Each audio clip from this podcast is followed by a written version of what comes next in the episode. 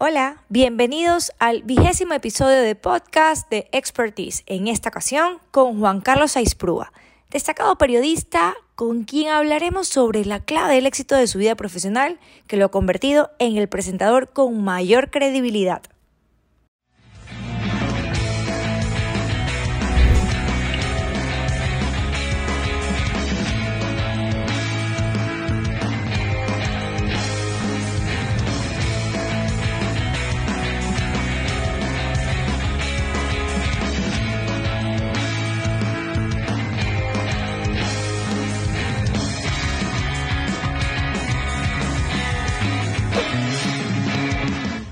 El talento nos hace destacar y el corazón nos hace trascender.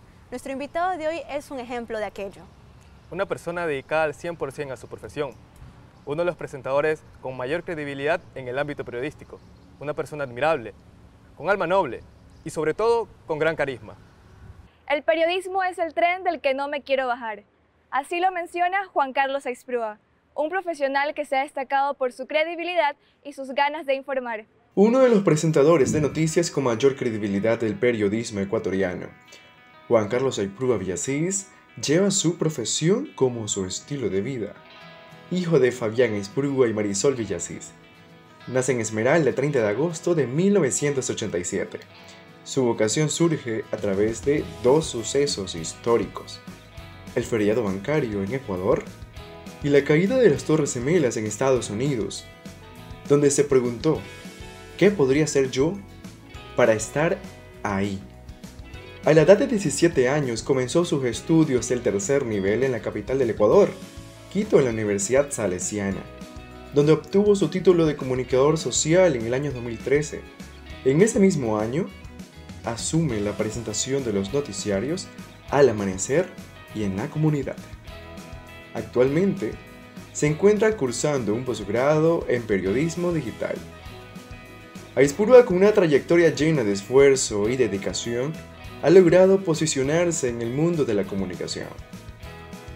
Él es padre canino de Coco y Benjamin. Además, en sus tiempos libres le gusta ver documentales y series mientras se dedica a su familia en Esmeraldas. Bienvenido Juan Carlos a este espacio de expertise. Es un gusto tenerte aquí. Muchísimas gracias a ustedes también por tenerme acá y un gusto enorme, grande de formar parte por estos momentos, por esta entrevista del laboratorio Expertise. Me parece genial esta iniciativa de Ecotec. Bueno, sí, la verdad es una gran alegría tenerte aquí con nosotros. Y bueno, sabemos que desde muy pequeño has tenido este ímpetu, estas ganas por informar. ¿Cómo se desarrollaron? Es 11 de septiembre, se cumplen 20 años de, los atentados en Estados Unidos y precisamente fue un, un 11 de septiembre Em, hace 20 años, yo tenía 14 años, me estaba despertando para irme al colegio y siempre desde, desde mm, mi etapa preadolescente me, me interesó mucho las noticias. En general la televisión, ¿no? lo que había detrás de esa cajita llamada televisión. Y em, entre esos formatos televisivos, por supuesto, las noticias. Y me acuerdo tanto que yo ese día me desperté, tenía una pijama color celeste, me acuerdo muy bien, y em, tenía Ecuavisa y veo en Ecuavisa el, el breaking news, la última hora, de los aviones chocando las torres y no sabía qué pasaba, ¿no? Dije, ¿y esto qué es? Voy a otros canales, tenían lo mismo, era, era última hora, voy a CNN, en efecto, breaking news, y, todo el tiempo eh, repetían la toma del avión, de los aviones. Em, y salgo a la sala y le digo a mi mamá, le digo, mamá, eh, acaba de pasar esto, mi hermano vive frente a Manhattan, eh, tenemos la secuencia de fotos de la caída de las torres, em, y le digo, mamá, hay que llamarlo a mi hermano porque esto está pasando, y mamá no creía, y le digo, mamá, ven a ver los noticieros, esto está pasando. Entonces, en mi casa, pues, eh, fue un día bastante intenso, eh, mi hermano recién se pudo comunicar con nosotros en la noche, pero les cuento esto porque a raíz de eso, me engancho con este tipo de sucesos, con este tipo de hechos que trascienden eh, históricamente, socialmente, políticamente y que por supuesto generan ese impacto televisivo, ¿no? en este caso un impacto negativo, un impacto doloroso. Y, mm, así fue como empezó mi interés y, me surgió la pregunta, ¿qué tengo que hacer para estar ahí? Yo quiero estar ahí, yo quiero estar con un micrófono contando qué es lo que está pasando. Quiero ser ese, ese puente, estar en la mitad entre eh, la gente em, y entre la noticia. ¿no? Yo quiero llevarle esa noticia a la gente y en ese entonces ya a mis 14, 15 años dije, bueno, lo mío es eh, periodismo, eh, yo soy de Esmeraldas, en Esmeraldas no se ha desarrollado em, como debería la, la, actividad comunicativa o relacionada al periodismo y yo dije, bueno, tengo que salir de Esmeraldas. Y en ese momento ya en mi adolescencia empecé un poco a planificar eh, mi futuro académico, donde quería trabajar, lo que yo quería hacer, lo que quería estudiar, donde quería vivir.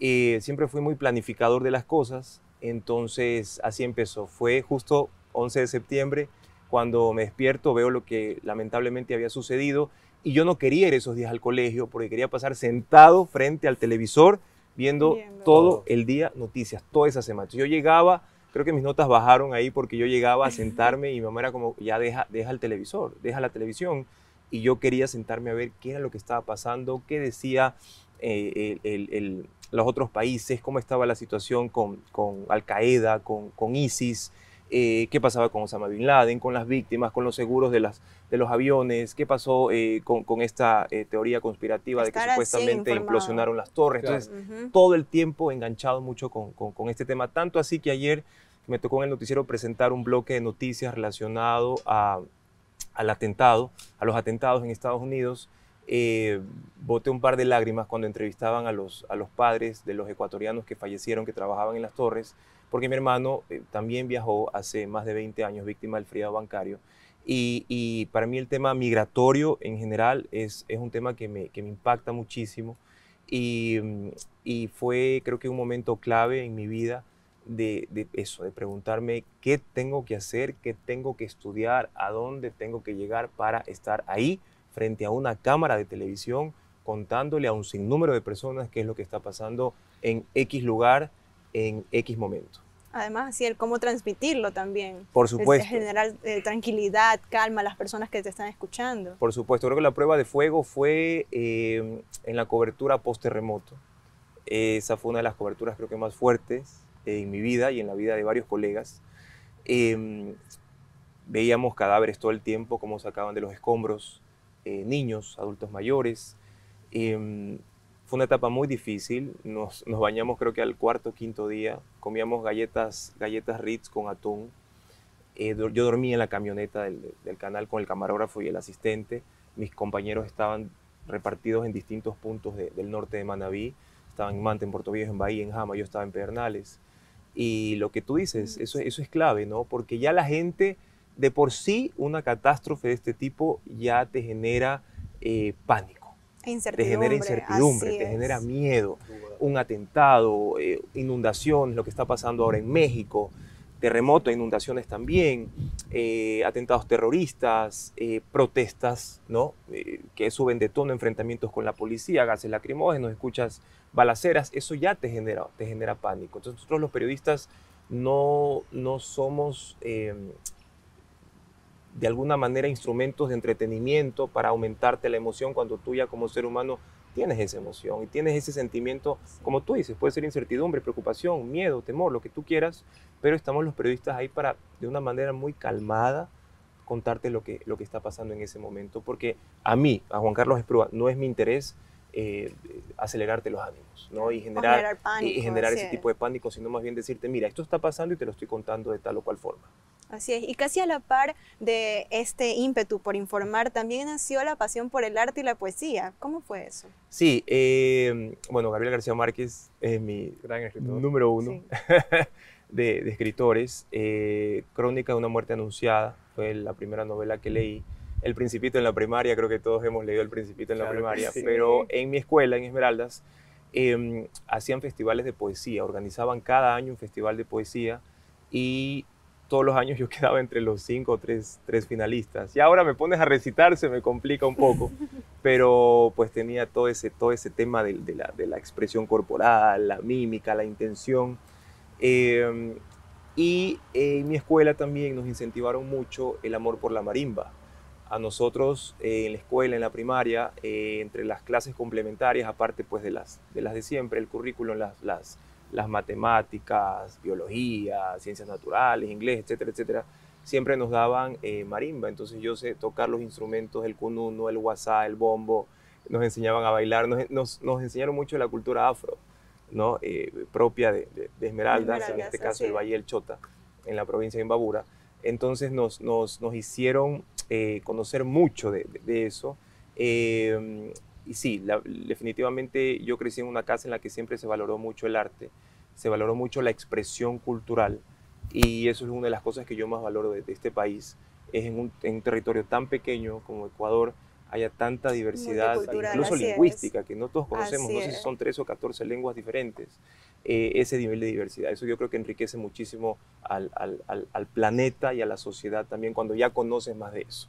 Así es. Somos afortunados de estar en este país, en pocas palabras, entonces. Sí, totalmente. Que tengamos políticos corruptos, malos administradores, gente que ha saqueado las arcas fiscales de las ciudades, del país, eso es otra cosa. Eso es otra, cosa. Yo soy enemigo de eso, pero en general Ecuador es un país maravilloso. La ubicación geográfica es un concepto que hay que llevar. Por supuesto, principalmente eso. Imagínate que estás en Quito, estás en el centro histórico, Patrimonio Cultural de la Humanidad, que está cumpliendo 43 años de haber sido eh, reconocido como Patrimonio Cultural de la Humanidad por la UNESCO. en cuatro horas ya estás en la playa si quieres, en dos horas ya estás en un volcán. Y del volcán en dos horas más ya estás en la Amazonía. Entonces, tomas un avión, una hora y media de vuelo, ya estás en las Galápagos. Entonces, yo creo que eso hay que valorar muchísimo más aquí en el país. Y así como tu amor por el periodismo, por el arte, también tal vez tienes un amor por la economía. Estudiaste varios años. Sí, eh, la economía llega a mí en un momento en el que nunca me imaginé. En Ecuavisa, yo entro a Ecuavisa en el año 2012 y Ecuavisa estaba en un proceso de reestructuración de su sala de redacción. Em, teníamos un director de noticias colombiano, venía de trabajar en Caracol Noticias, tenía muchísima experiencia eh, en periodismo de televisión y él nos dijo, nosotros en Ecuavisa vamos a empezar a trabajar como periódico. ¿Qué significa aquello? Por secciones. Entonces hay la sección de economía, de política, eh, judicial, entretenimiento, salud, educación y cada periodista va a manejar una, una fuente. Yo en el colegio tuve traumas con un profesor pésimo, quinto y sexto curso de, economía. Eh, yo soy más de razonar las cosas que decirte 2 más 2 es 4. No, explícame por qué 2 más 2 es 4. Entonces yo tenía broncas con ese profesor porque él era muy exacto, ¿no? Eh, como la física o la química, ciencias exactas. Sí, y, y, yo era como que trataba de razonar los números, las explicaciones, y a él no le gustaba mucho eso yo me quedé con ese trauma. Eh, cuando entró a Coavisa en el 2012, estaba en este proceso de reestructuración y el director, mi jefe, me dice, Juan, quiero que tú manejes la fuente económica. Entonces yo en ese momento, les voy a ser muy sincero, yo en ese momento dije, yo hasta aquí llegué. Yo tenía un mes de haber entrado a Coavisa, un mes. Precisamente te Dije, yo no, yo no, yo no, o sea, yo incluso hablaba con mi mamá por teléfono, mi hermano es economista, vive en, en Nueva York, y le digo, no voy a poder con esto. Y me decía, pero dale, mira, solo tienes que leer, eh, empápate de la información económica, lo que está pasando en el país. Si tienes ciertos conceptos que no entiendes, me llamas y me, dices, me preguntas tal o cual cosa. Eh, entonces lo que yo hice, cuando ya me asignan la fuente económica, me acuerdo fue un viernes, y me dicen, bueno, el lunes ya tienes que venir con un tema de economía o varios temas para la semana siguiente y, y, ya empezar a reportear. Entonces yo me acuerdo tanto que me llevé todos los periódicos ¿no? El Telégrafo, el Comercio, el Universo, La Hora, el Expreso, me los llevé a la casa todo el fin de semana y tenía la mesa llena de los periódicos en la sección de economía revisando eh, información. Entonces a un par de compañeros les pedí los contactos de economistas, de analistas económicos y, con ellos lo que yo hice, y esto se, los aconsejo a los estudiantes que estén viendo esta entrevista, a ustedes por supuesto, en periodismo eh, no hay nada más bonito que equivocarse y de ahí te van corrigiendo. En la vida en general, no solo en periodismo, en la vida en general. y, en periodismo es válido preguntar absolutamente todo, así quedes como una persona que ignora X tema. No importa lo que preguntes. Eso es clave porque eso te va a llevar poco a poco a que conozcas más de cierto tema. En mi caso, yo los llamo a estos economistas, les estoy hablando en el año 2012, finales del 2012, yo creo que tenía 25, 24 años y les preguntaba a veces cosas como que, podrían ellos decir, ¿por qué Juan Carlos me pregunta esto? Esto es ah, básico, ¿no? En economía. Pero en realidad como a mí no me gustaba la economía, entonces era- para mí era difícil. Tampoco es algo que practique todos los días. No practicaba, ¿no? Entonces yo Exacto, salí de, entonces- de- de- de periodismo en la universidad directamente a trabajar en periodismo de televisión. Entonces no tenía idea de muchas cosas y de pronto este economista me daba el contacto de otro economista y de este otro. Y Y, este el, el decano de la Facultad de Economía de tal universidad. Y, pero tengo un amigo que también tiene un... eh, trabaja como profesor en tal universidad y es economista. Mira, tengo otro amigo que está estudiando economía. Mira, entonces ya voy armando yo eh, mis fuentes, mi banco de Así fuentes, es. De todo en economía. claro. Entonces ya ahí me dicen, oye, pero llámalo al presidente de la Cámara de Comercio, que él te pueda dar su visión sobre el tema comercial en, en X tema, en X noticia. Ok, mira, te paso el contacto del presidente de la Cámara de Industrias. Ok, listo. Y aparte, otra fuente que se desprende de ahí eran los ministros del área de economía o los funcionarios de, de cargos jerárquicos de economía, Servicio de Rentas Internas, Ministerio de Comercio Exterior, Ministerio de eh, Economía y Finanzas. Eh, en ese entonces con el expresidente Correa había los ministerios coordinadores, el Ministerio Coordinador de Política Económica. Entonces yo en ese entonces, eh, a mí no me importaba que algunos colegas con más experiencia se burlen o se rían en las ruedas de prensa porque pasaba eso. Yo preguntaba a veces cosas tontas que podían, podían ser calificadas como tontas ¿no? o irrisorias, irrelevantes. Y yo preguntaba, ¿pero esto con qué se come? ¿Y esto cómo es? Sí, Juan Carlos, mire, pero es que no entiendo, pero ¿y yo cómo le explico esto a la gente? Digo, ministro, ¿de qué manera esto beneficia, afecta? Entonces a veces las preguntas más tontas, calificadas de más tontas, eran las preguntas que podrían generar noticia. Ya, Tal vez las más eh, necesarias. las más público. necesarias porque es. con el tiempo yo fui entendiendo que en, el- en economía está la macroeconomía, por supuesto, petróleo, exportaciones, dolarización, y está la microeconomía, que es la economía de bolsillo. Hoy por hoy más de 5 millones de ecuatorianos no tienen un empleo formal. Entonces también mis preguntas tenían que ir de la mano hacia los televidentes eh, que están preguntándose cuánto cuesta la papa.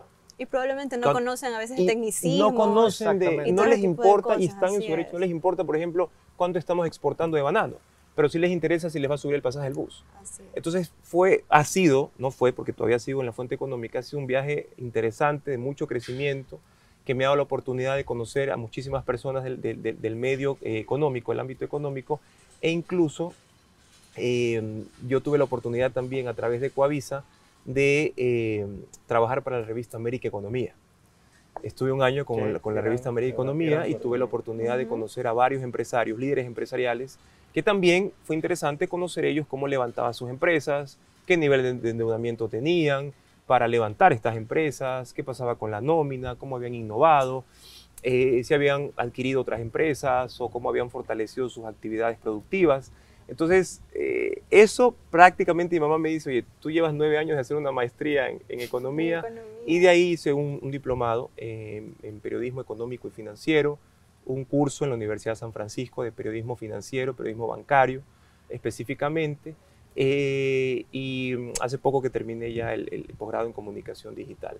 Eh, pero sí, ya llevo nueve años haciendo periodismo de economía y de verdad que eso me ha permitido muchísimo conocer la real situación económica que está enfrentando el Ecuador y la región latinoamericana en sí. Y cuando un presidente, eh, lo digo a nivel general, eh, toma decisiones que uno como periodista y como ciudadano, porque uno también paga deudas, paga impuestos, es. normal, igual que todos, sabe que ese mandatario está tomando medidas erróneas o que pueden generar cierto tipo de afectación o que pueden generar algún debate eh, contrario y, y que pueden ser incluso políticamente incorrectas. Definitivamente el conocimiento es poder y ninguna poder. pregunta es tonta, como nos dicen los profesores, ¿no? Sí, y siempre, y siempre, con el, el- siempre grábense esto, el, el conocimiento es ese recurso que al compartirlo no se agota. Entonces eso es clave y yo he tomado todo lo que me han dicho estos economistas, les, les reitero, decanos de facultades, catedráticos, empresarios, representantes gremiales, el campesino, el representante de los eh, productores eh, de, de- de leche, o sea, de todo el sector macro y microeconómico del país, todo lo tengo aquí aprendido muchísimo y cada día sigo aprendiendo mucho más y eso me ha ayudado bastante a desarrollarme en esta fuente que sí es un poco complicada, la verdad, si no eres economista. Eso sí es verdad. Y como experiencias, además nuestra investigación sabemos que usted fue a representar al Ecuador en el Congreso, en el, sí, en el Congreso del Parlamento Europeo, en Bruselas, así es. Sí, ¿Cómo fue? en el año 2000, justo, yo me, yo me traje la pandemia en el avión, yo venía en el avión creo que ya con algunos Oh, contagiados no. europeos, Eh, no sabíamos. Eh, sí, fue una oportunidad que se dio, me llamaron de la Embajada de, de la Unión Europea aquí en Ecuador. Antes, la Unión Europea, que es el bloque, antes era 28 países, ahora son 27, Ujú. salió Gran Bretaña, eh, tenía solo una oficina en Quito. Era una oficina de la Unión Europea en Quito. A raíz de que entra en vigencia el acuerdo comercial entre la Unión Europea y Ecuador en enero del 2017, ya crean la figura de embajada. Ya no una oficina, sino una embajada, al igual que otros países que tienen acá en el, en- en el- en territorio ecuatoriano. Entonces se abre la postulación, sé que lo hacen cada año. eh, la postulación puede ser para periodistas o para diputados, para legisladores, del programa, de formar parte del programa de visitas del Parlamento Europeo, siglas en inglés UVP. Entonces me llaman de la embajada porque yo llevaba varios años tomándole el pulso e informando absolutamente todo lo relacionado a las negociaciones del acuerdo comercial entre Ecuador y la Unión Europea. Entonces, de alguna manera tenías que estar un poco ligado a este bloque ¿no? Claro, de la Unión de Europea. de. Entonces, claro, eh, ya tenían un poco mi base de datos en la, en la embajada. Yo conocía a la embajadora, la había entrevistado varias veces y se dio la oportunidad de postular. Postulé y salimos seleccionados, Cristina Reyes, eh, que en ese entonces era asambleísta, y yo como representante de- de- del periodismo. Al principio me, tuve dudas, se me generaron dudas porque decía, bueno, un periodista en el Parlamento Europeo, ¿no? Esto es un tema más para, para el ámbito político, para la legislatura. Yo soy periodista, pero fue interesante porque tuve la oportunidad de conversar con la fundadora del Club de Prensa de, de Bruselas, que me contó un sinnúmero de historias y anécdotas y cómo se ha desarrollado el periodismo en el continente europeo, que también tiene aspectos similares y muy diferentes de, de de Latinoamérica, el periodismo de Latinoamérica, incluso el periodismo estadounidense, norteamericano. Entonces, eh, tuve la oportunidad de conocer el canal del Parlamento Europeo, de cómo trabajan los periodistas. Eh, varios días estuve compartiendo con periodistas de otros países en las transmisiones. Eh, digo, eh, el tiempo de Dios es perfecto. Justo fui la semana en la que era el último debate en el Pleno para la votación de eh, que Gran Bretaña ya no forme parte parte de de la Unión Europea. Entonces yo voy a la sesión y les digo, ¿qué sesión es? ¿Qué tema están tratando? Y me dice uno de nuestros guías, no, no sabes lo que, lo que están tratando. Le digo, no, ¿qué están tratando acá? Y me dice, ahorita van a votar ya para que se desprenda por, totalmente, Gran- oficialmente, Gran Bretaña. El Brexit, sí, en estos momentos van a votar para aprobar ya oficialmente el Brexit. Entonces, claro, veía yo al frente del Parlamento Europeo, que es un monstruo de edificio, en, la- en una plaza eh, en Bruselas, que estaban enfiestados y mucha cerveza y todo. Y dice, ¿qué, qué- qué pasa aquí? Eran los británicos que ya estaban en sus fiestas despidiéndose. Veía yo a los británicos sacando sus cartones con sus pertenencias de las oficinas, sus libros, sus adornos, de los escritorios. Tuve la oportunidad de conversar con un eh, eurodiputado eh, británico y él me contó un poco su experiencia. Él estaba en cambio en contra del Brexit y un poco me contó también cómo se desarrolló este tema de la consulta en territorio británico para desprenderse de, de Europa y cómo eh, del, del bloque de la Unión Europea y cómo Boris Johnson, el primer ministro británico, pues incentivó este tema de que, de que no servía que Gran Bretaña forme parte del bloque de la, de la Unión Europea. Así que fue un viaje con una retroalimentación impresionante. Obviamente tuve tiempo para hacer turismo muy poco, porque nosotros estábamos en actividades de las 8 de la mañana hasta las 5 o 6 de la tarde, y como estábamos a menos 2 grados de temperatura, Salir a esas horas era mortal. era mortal. Yo salí a 8 de la mañana y me asusté cuando abro las cortinas, estaba todavía oscuro, oscuro, o sea, Claro, 8 de la mañana horario. oscuro, completamente oscuro, o sea, para deprimirse, para deprimirse. Y en, la, y en la tarde, salíamos a las 5 de la tarde, bueno, vamos un rato a hacer turismo, pues lamentablemente el frío era muy intenso y a esa hora ya oscurecía. Entonces teníamos prácticamente Seis, 8 siete horas, sí, como 7 mucho horas de de, luz. de- de luz. Eh, pero fue una experiencia muy, muy enriquecedora y ya soy ahora alumni del UVP, del programa de, de, de visitas del Parlamento Europeo. Tuvimos hace poco una reunión vía Zoom con los nuevos postulantes y con eh, los directivos de este programa. Y ahora está del otro lado. Ya estoy del otro lado. Sí. Entonces ya forma, formas parte de ese proyecto y el próximo año, pues si Dios lo permite, va a ser lo mismo, pero con medios en los Estados Unidos. Así que vamos a ver qué pasa. bueno, y ver toda esta forma de periodismo europeo, saber del periodismo norteamericano, del mismo latinoamericano, ¿no te ha llevado a pensar tal vez en internacionalizarte? ¿Alguna cadena internacional no te ha llamado tal vez? Nunca digo de esta agua no beberé.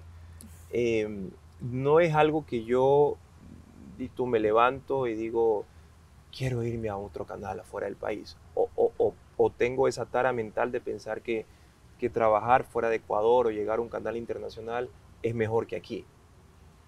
Yo soy como eh, paso a paso, un día a la vez, poco a poco. Eh, si se da la oportunidad en algún momento, hay que ver las condiciones, porque claro, hay gente que me dice, oye, pero deberías trabajar en un canal afuera.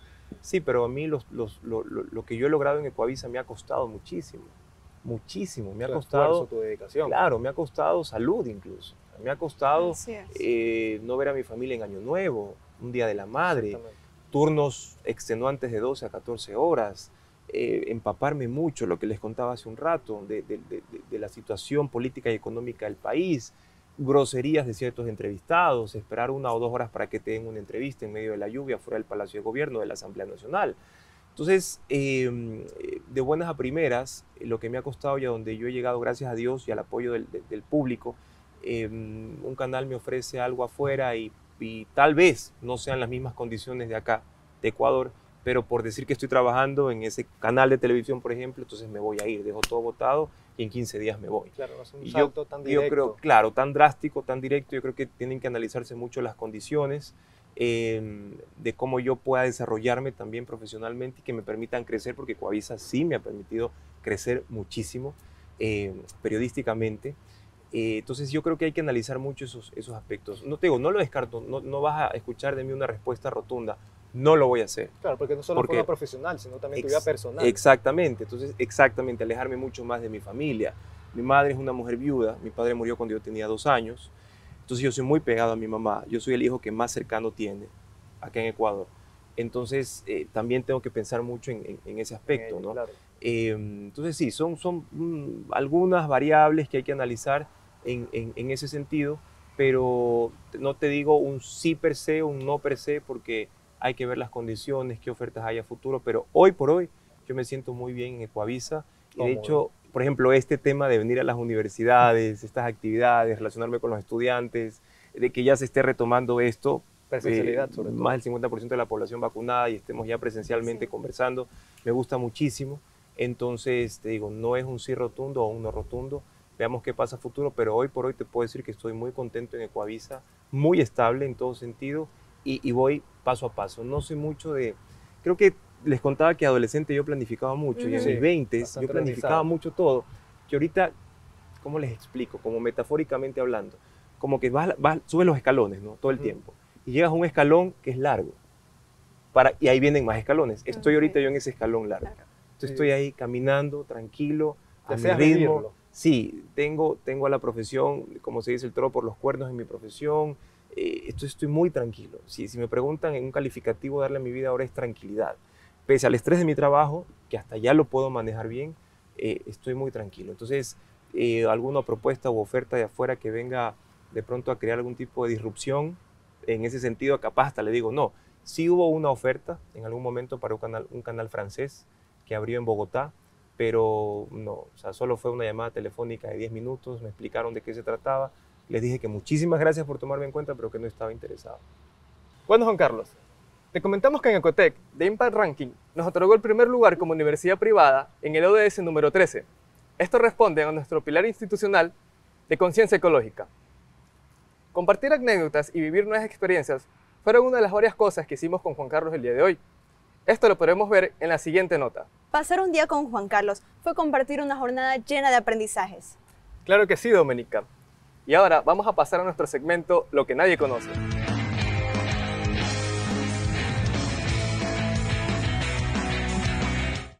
En este segmento, las respuestas son rápidas. ¿Estás listo? No, pero vamos. la mirada de los animales comunica más que la mirada de las personas. ¿Cómo nació en ti este ímpetu por defender los derechos de los animales? Porque mi hermano tiene un perro pitbull, que su hijo prácticamente, y los ambos los atropelló un carro un 31 de diciembre en el año 2014. Yo viajé a los pocos días de eso y cuando lo vi a Maximus, se llama, le decimos Max de cariño, eh, me pude dar cuenta que era un perro muy entregado a mi hermano, muy cariñoso, eh, y en ese entonces ya empecé a, a, analizar este tema de los sentimientos en los animales y ver cómo mi hermano me cuenta la historia, cómo él cuando siente que el carro ya los iba a golpear, el que recibe el mayor golpe es el perro. No, él está muy bien, eh, lo tuvieron que operar de, sus, de dos de sus patas, Em, y en Quito, eh, dos de mis buenas amigas de hace muchos años trabajan con fundaciones y alguna vez las, acompañé a rescates y poco a poco empecé a adentrarme en este, en este mundo del, rescate animal, de apoyar a las fundaciones de rescate animal, de, de, alguna manera controlar el tema de la fauna urbana y sensibilizar a la gente sobre no maltratar a los animales, principalmente a los perros de las calles, que sí tienen sentimientos, son, sienten, no son un objeto, no Además son una abandono que Y obviamente el hambre que sufren, eh, los problemas de la piel, y etcétera, etcétera, etcétera. Entonces poco a poco fui eh, empatizando con los animales también de la calle. Así que ya son dos perros adoptados que tengo ahora mm. y, y, trato de alguna manera de las redes sociales promover este tema de sensibilizar. Lo que yo digo, si veas un perro en la calle, no te estoy pidiendo que lo levantes y te lo lleves a la casa y lo adoptes, pero al menos no lo maltrates. Claro, una caricia tal vez, una sonrisa para él. Sí. O no, lo, no lo, ni siquiera lo mires, no hay problema, pero déjalo tranquilo, que ese perro en la calle ya está sufriendo. Entonces ya de pronto patearlo, pegarle, si no está la posibilidad de, eh, ayudarlo. Si tienes la posibilidad, hazlo. Así es. Perfecto. Y si no, déjalo tranquilo, pero no lo maltrates, por lo menos. Claro. Bueno, también sabemos que tienes este gran, esta, esta gran pasión por la lectura.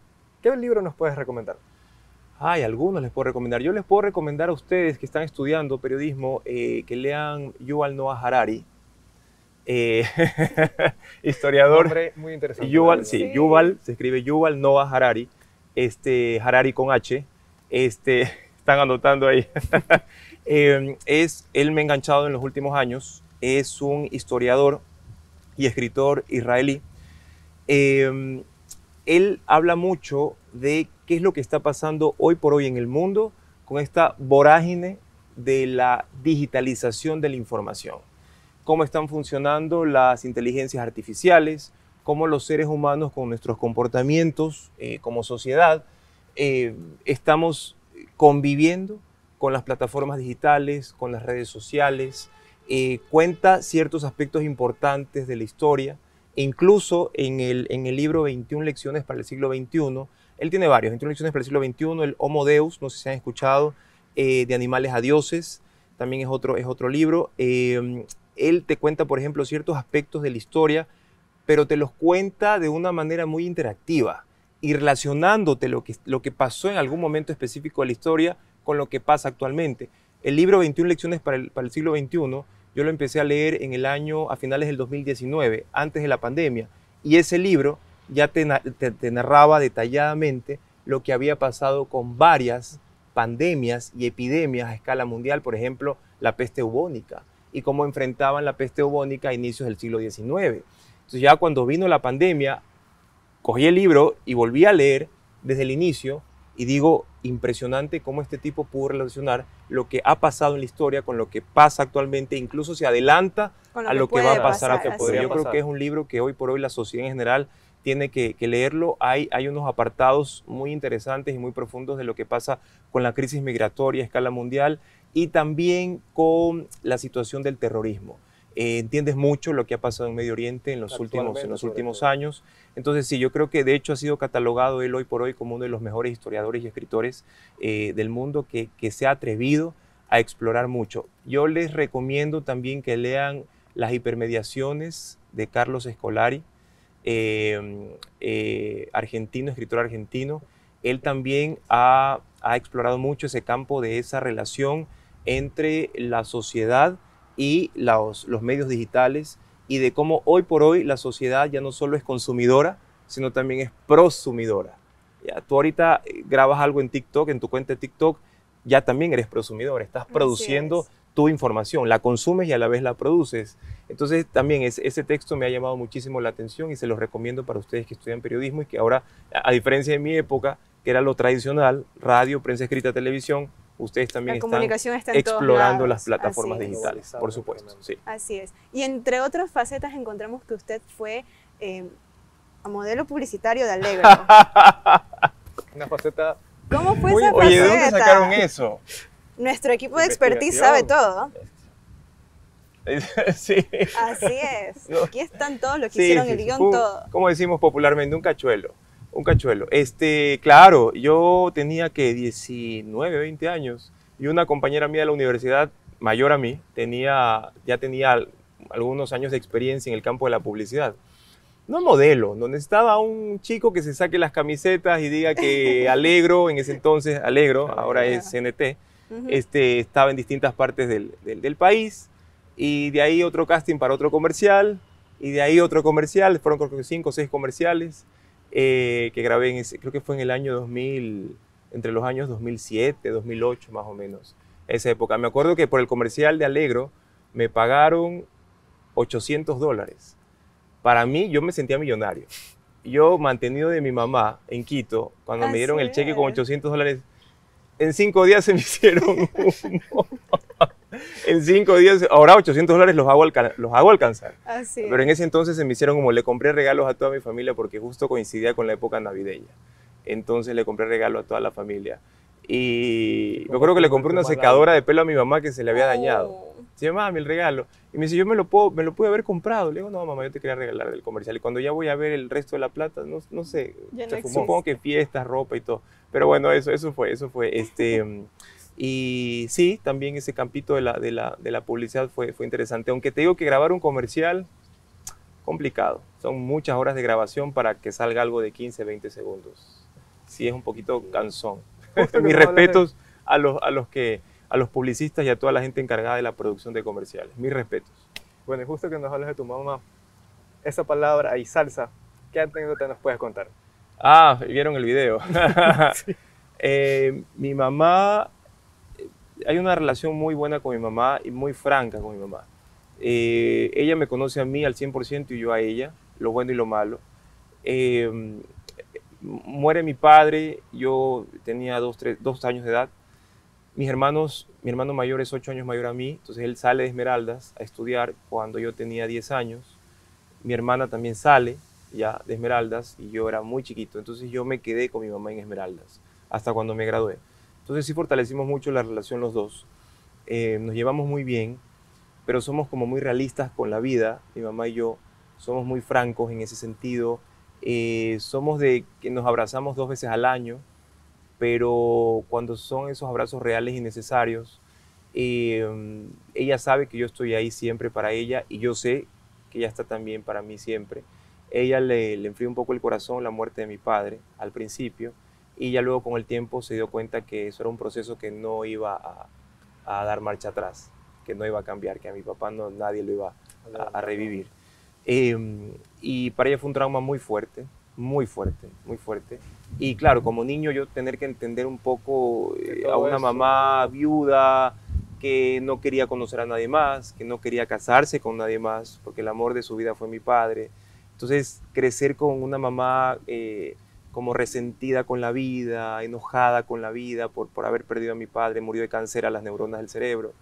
Entonces, fue para mí un poco difícil, pero fue bueno porque siempre me puso los pies en la tierra siempre, siempre puse los pies en la tierra, ¿no? Y decir, bueno, yo voy por este camino, por aquí es lo que yo tengo que hacer, porque yo sé que es ley de la vida. En algún momento mi mamá será un adulto mayor, vendrán los, los, problemas de salud, normal como en toda etapa de la vida, y, y, yo soy el que más cerca está a ella y tengo que estar siempre pendiente de ella.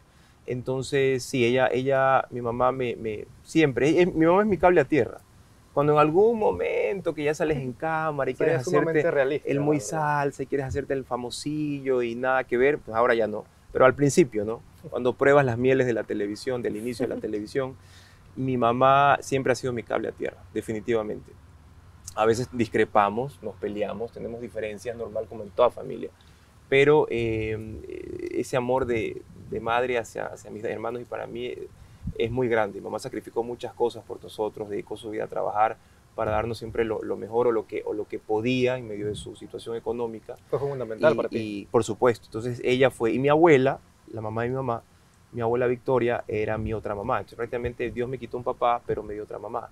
Entonces fue interesante eso de que, de que mi mamá era como que trabajaba todo el tiempo en su negocio y mi abuela era la que me enseñaba a escribir la J bien, ¿no? dibujada, digámoslo así, en la escuela.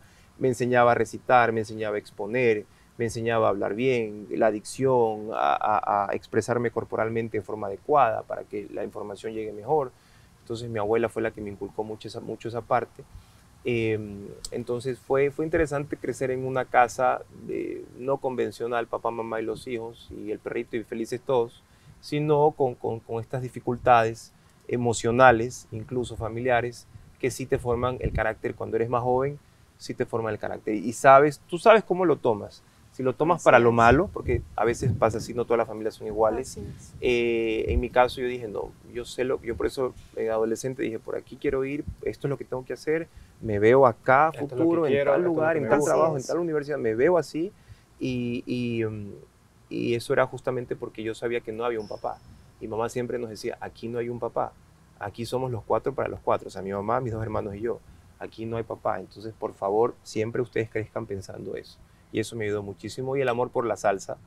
Yo los, los domingos yo hacía deberes y mamá escuchaba a Héctor Lavoe, escuchaba a Celia Cruz, el Gran Combo de Puerto Rico, Guayacán, Maelo Ruiz, Gilberto Santa Rosa. Íbamos a la playa en la camioneta, nosotros en carnaval mojando desde el bar de la camioneta, mojando así, lanzando globos a todos lados, y con, con, el chisguete, ¿no? Esas anécdotas que quedan para siempre. Para toda la vida. Poníamos, poníamos este, hielo, las cubetas de hielo en, en, los tanques, mi mamá manejaba, mis tíos manejaban, y nos regañábamos, nos mojábamos a medio mundo del carro. Qué, qué lindas anécdotas. Y siempre era con un disco de, de, estos, de estos músicos. Entonces yo crecí mucho escuchando, y con mi abuela, los pasillos.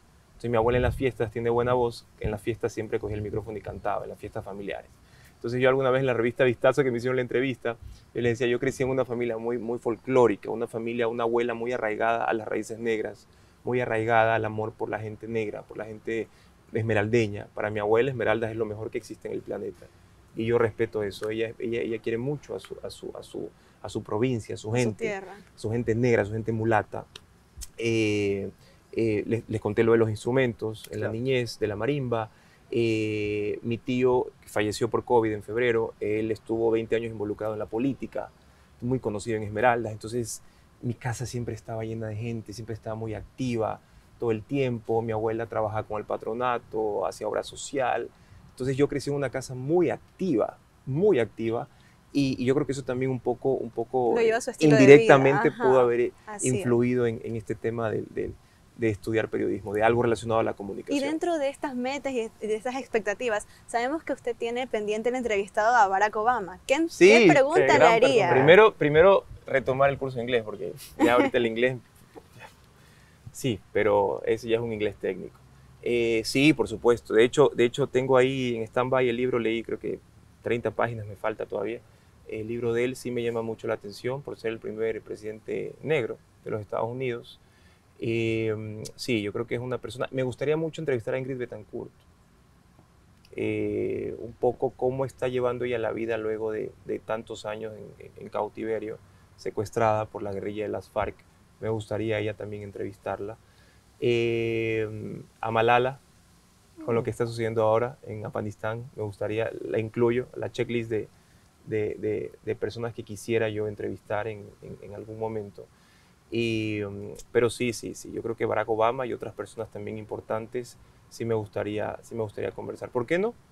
¿Por qué no? El cielo es el límite. ¿Por qué no en algún momento se dé esa oportunidad? De pronto él venga acá a Ecuador, venga aquí a dictar una conferencia, uno nunca sabe una charla y me designen a mí, ojalá no a otro compañero. Entonces se, se dé esa oportunidad. En periodismo definitivamente el cielo es el límite. Bueno, Juan Carlos, y tal vez fuera de todo este campo, que has tenido en tu vida, el periodismo, el arte, la pasión por el arte, ¿hay algo distinto que quisieras hacer? Algo que tú dijiste, bueno, se ve chévere, se ve interesante, pero no te has atrevido todavía. Ya me dediqué a esto, claro.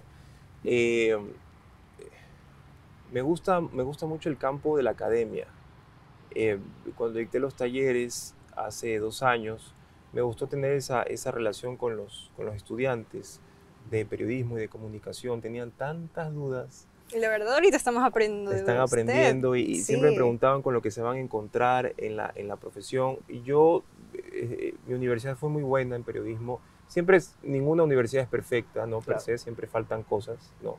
Se fortalecen algunas o faltan otras cosas. Y, y claro, lo, yo, yo me acuerdo cuando estaba en las aulas, uno decía, ¿cómo será presentar un noticiero? ¿Cómo será cubrir una protesta? ¿Cómo será entrevistar a un ministro, a un presidente, a un asambleísta? Eh, ¿Cómo será esto? ¿Cómo será aquello? ¿Cómo será lo otro? Entonces fue interesante tener ese feedback de los estudiantes cuando di estos talleres y cuando iba a dar charlas a las universidades, que me encantaría, no ahora, sino a largo plazo, sí me gustaría eh, complementar el trabajo periodístico, si es que me da, si es que me da el tiempo también, eh, con la cátedra con, pero que sea una cátedra mucho más experimental. Eh, por ejemplo, lo que tienen ustedes eh, acá con el laboratorio, expertise, o sea, algo más de campo, con lo que, cómo entrevistar, cómo pararte frente a una cámara, una cobertura en protesta, qué preguntas no hacer, cuáles son las adecuadas, cómo llevar una entrevista, eh, por ejemplo, de redacción. Yo soy enfermo con, yo soy enfermo con la sintaxis, yo soy enfermo con las faltas ortográficas cuando, cuando no me usan bien el gerundio. yo soy enfermo con, con, ese tema de la reacción que a veces es normal, en, la redacción hay esos problemas y toca corregir y, y, ciertas palabritas, no, esto no va aquí, esto mejor va acá, menos es más, en narrativa a veces menos es más. Em, entonces, menos adjetivos, menos calificativos, más noticias, céntrate en la información. Y, sí me gustaría mucho eso, compartirlo con, con, estudiantes. Sí me veo y... tengo un proyecto que también es a largo plazo. De hecho, no se los debería contar porque no se me va a hacer agua. Pero no es un proyecto digital eh, para estudiantes de periodismo y para colegas periodistas que recién están comenzando o que no tienen un empleo formal por la crisis económica, por la pandemia. es un proyecto que tengo analizado. Es una plataforma digital de educación tanto para estudiantes como para darle la oportunidad de monetizar su experiencia, su conocimiento a colegas que hoy por hoy están sin trabajo. Muchas gracias Juan Carlos por habernos acompañado en este espacio de expertise. La verdad ha sido un honor tenerte aquí y además de aprender de ti. A ustedes, a ustedes. la verdad, muchas gracias. nuevamente por estar, por darnos esta oportunidad de entrevistar. Directamente desde Quito. Desde Quito, importado, importado desde Quito. Muchísimas gracias por la entrevista. Gracias, de verdad. Muchas gracias. Muchas gracias a todos los que nos siguen en Expertise.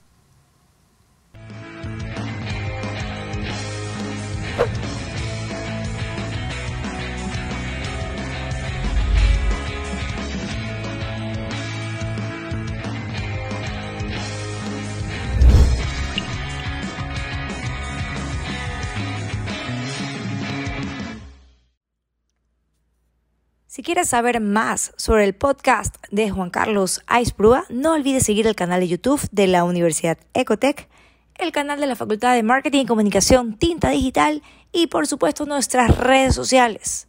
Además, no te pierdas el vigésimo primer episodio con Teresa Arboleda, destacada periodista con más de 40 años de trayectoria profesional.